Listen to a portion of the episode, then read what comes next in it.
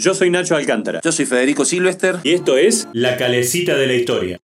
Y hoy vamos a seguir recorriendo barrios de esta ciudad de Córdoba y en particular nos vamos para el surfe, para, digamos, de las vías para allá. De las vías para allá. para arriba. Sur, claro.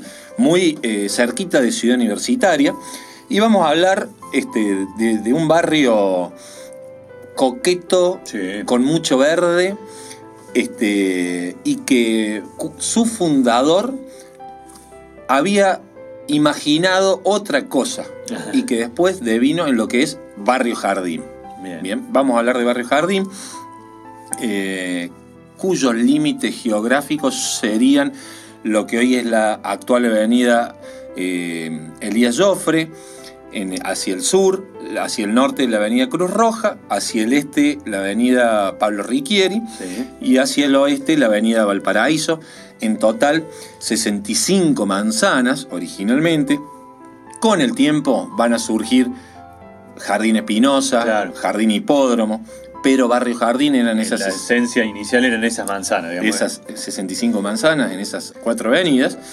Este, un barrio, como dijimos, residencial, Em, y una construcción caracterizada por el privilegio de, los paisajes y del temperamento de su infraestructura y de su historia.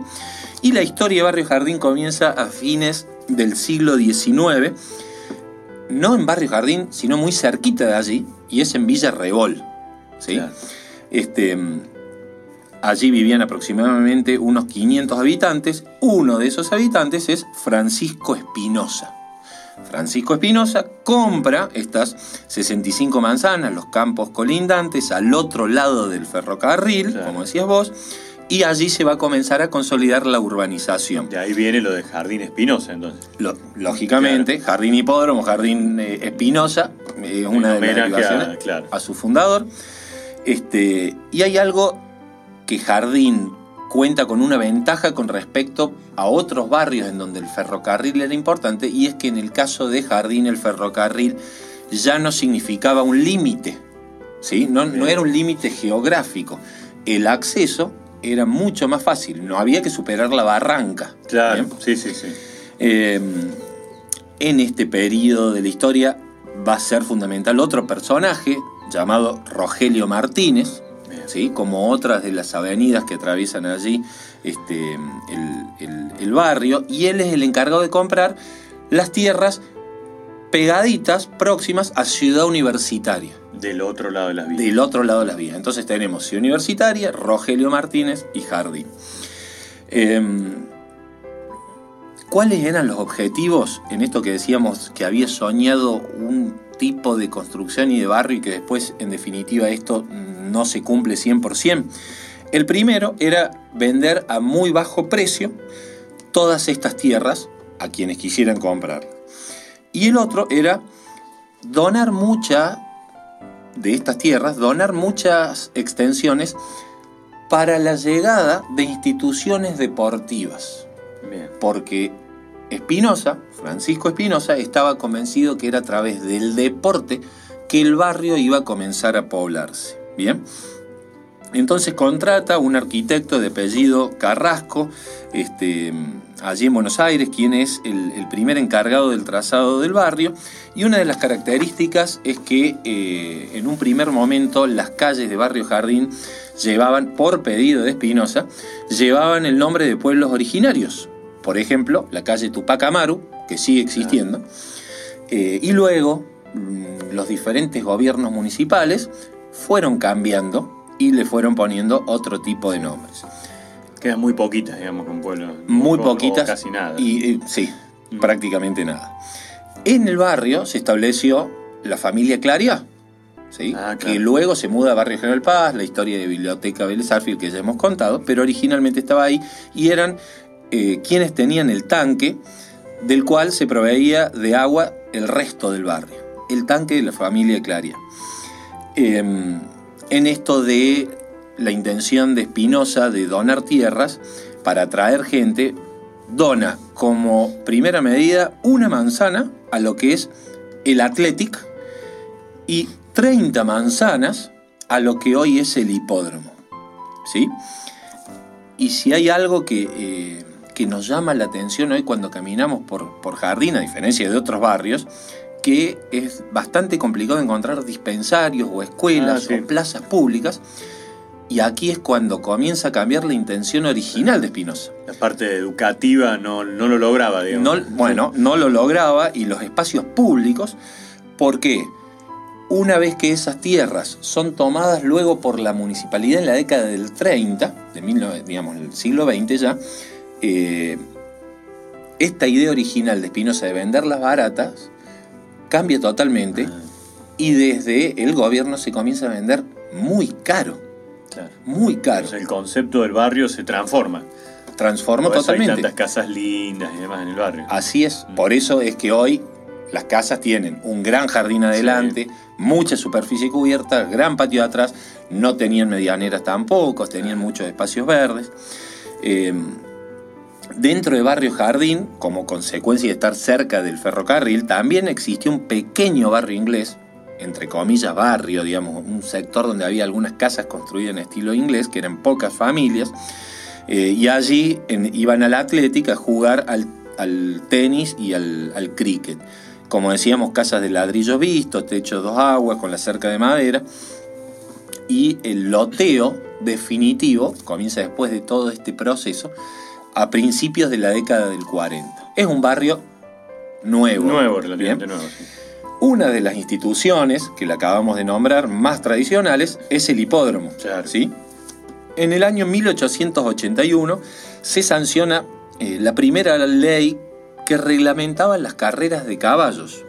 Y en ese momento, el, el ingeniero Luis Rebol eh, tiene la iniciativa de fundar una institución para fomentar la actividad hípica que no va a prosperar, sino hasta seis años más tarde, en 1887, cuando el vicegobernador es eh, Echenique y su ministro de gobierno era Ramón J. Cárcano, eh, que emiten un decreto en el cual se permitían tres carreras al año aquí en la ciudad de Córdoba. El 25 de marzo, el 25 de mayo y el 9 de julio. Vos me vas a preguntar, a ver, el 25 de mayo Sí, y el 9 de julio. ya 25 de marzo es la única que te suena para. 25 de marzo, desconozco por qué, pero había carrera de caballos. Mercado Norte, el lugar donde se mezclan lo fresco, lo tradicional, la calidad, la gastronomía típica y los mejores precios. En Instagram, arroba Mercado Norte Córdoba. Antes de esto, no es que no existieran las carreras de caballos en la ciudad, Pero eran ilegales. eran ilegales, se llevaban a cabo en cualquier lugar donde la recta tuviera Sí, unos sí, cuantos metros. Recuerdo que cuando hablamos de juegos y demás de la ciudad, había ya lugares que se daban carreras de caballo en cualquier momento. Así es, en, en Barrio General Paz estuvo un primitivo primer hipódromo Ajá. y luego se traslada a, eh, a lo que es Barrio Jardín. En octubre de 1918 se autoriza un señor llamado Velasco Castellanos, que era presidente del Jockey Club, para comprar las tierras más un préstamo que había llegado desde el Jockey de Buenos Aires, Claro. que ya existía, ¿bien? Y eh, el encargado es el ingeniero Blanco y finalmente en mayo de 1920 se inauguran las instalaciones del jockey. La pista principal tiene aproximadamente unos 2.000 metros de elipse más 20 metros de ancho, las tribunas, esa construcción típica inglesa Sí, hermosísima con los boxes. Y un- en un comienzo, la- las caballerizas y los studs, el lugar en donde se, se guardaba y se alimentaba y se criaban los caballos, eh, no estaban dentro del predio, sino que estaban diseminados en el barrio, en las diferentes casas, y la gente iba con su caballo hasta el jockey y las apuestas se hacían camino a Ah, la ya pista. mirando un poco al. Claro. Que corría, digamos. ya- Así es, la gente mientras iba yendo iba escuchando y ahí se armaban las, Bueno, si las uno apuestas. pasa hacia atrás del hipódromo, en lo que hoy es eh, Nuevo Jardín, uno de los barrios que tiene unas casas bellísimas, en el medio han quedado caballerizas. En, Sí. la- en un espacio verde, una plaza que hay, hay allí una tira de, no sé, cinco o seis caballerizas Claro. que están en el lugar. Y lo que valen hoy los terrenos del hipódromo. Hoy es una fortuna. No tienen precio. No, no tienen precio. No, no tienen precio. La época de furor, de donde la gente se acercaba, los vecinos se acercaban a, apostar, Eh, fue aproximadamente entre 1955 y 1960, 65. Este, y luego de eso, digamos, ya estaba reglamentado. Hay padrinos famosísimos del, hipódromo, como Miguel Juárez Selman, como Figueroa Alcorta, ah. ambos presidentes de la nación, este, y que en la actualidad yo creo que, al menos la información que tengo es que el 30 de septiembre es el premio. Sí, el clásico, claro. El clásico de San Jerónimo, y no mucho más que eso. Bien. Otra institución que ya no existe más eh, es sobre Avenida eh, Cruz Roja, esquina Rogelio Martínez. Hoy hay un complejo de edificios allí. Era la fábrica Corsemar. Eh, y nos tenemos que remontar hasta el año 1917, en donde se funda Bersini y Garlot en el kilómetro 7 de la estación Ferrocarril Central Argentino. Y allí se producía cal. Y la novedad era un horno vertical ¿sí? Y allí, eh, bueno, cemento, cal, para pequeñas obras. Luego esta misma planta, de hecho la avenida Rogelio Martínez antes se llamaba avenida Garlot. Ah, bien. Bueno, ahora hay una calle, Ingeniero Garlot. Claro, muy cerquita de allí. Sí, dos o tres cuadras más hacia la izquierda, digamos. Este, la planta se moderniza, van a llegar algunas maquinarias desde Estados Unidos y es aquí donde se funda Corsemar. Da origen a Corsemar eh, Corporación Cementera Argentina. Parte del edificio, una pequeña porción todavía se conserva, y la primera bolsa de cemento salió a la venta el 19 de octubre de 1932. Y esa primera bolsa la compra una ferretería muy famosa que todavía existe, allí sobre calle Rivadavia. Y hay un dato realmente eh, llamativo y hasta que tiene que ver con las matemáticas, y es que el costo aproximado eh, era de un peso 50, un peso 57 por la bolsa de 50 kilos. Ahora, ¿por qué la bolsa de cemento cuesta, eh, pesa 50 kilos? Bien, tiene una explicación y Corsemar nos va a dar la respuesta. Bastante difíciles de cargar, ¿no? Muy difícil, muy difícil. Y es porque en junio de 1919 se firma un contrato entre Obras Sanitarias de la Nación y la compañía argentina eh, de cemento Portland. Bien. Entonces, la compañía entrega 23.529 bolsas de 42,5 kilos cada una. Y eso equivalía a 100 toneladas. Pero hacer una bolsa de 42,5 kilos era imposible. Claro.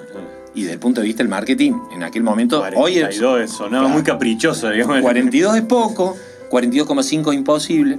Entonces, la compañía cementera aconseja que la bolsa, para poder ser comercializada, tiene que ser fraccionada en la unidad, en una unidad de la tonelada.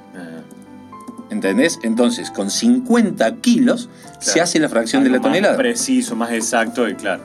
20 bolsas de cemento es una tonelada. Y otro dato más, como muy cerquita de allí pasaba el ferrocarril, el vagón destinado a cargar las bolsas de cemento tenía una capacidad para 400 bolsas.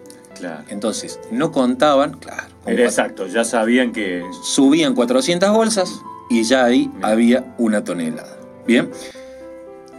Hemos recorrido un poquito la historia, nos quedaron instituciones deportivas notables. Oh, para el deporte tenemos un montón para hablar. El Athletic, que no se enoje la gente, de talleres tampoco. No, ya lo vamos, ya van a tener su capítulo especial. Ya van a tener su capítulo especial. Seguimos andando. Dale, vámonos.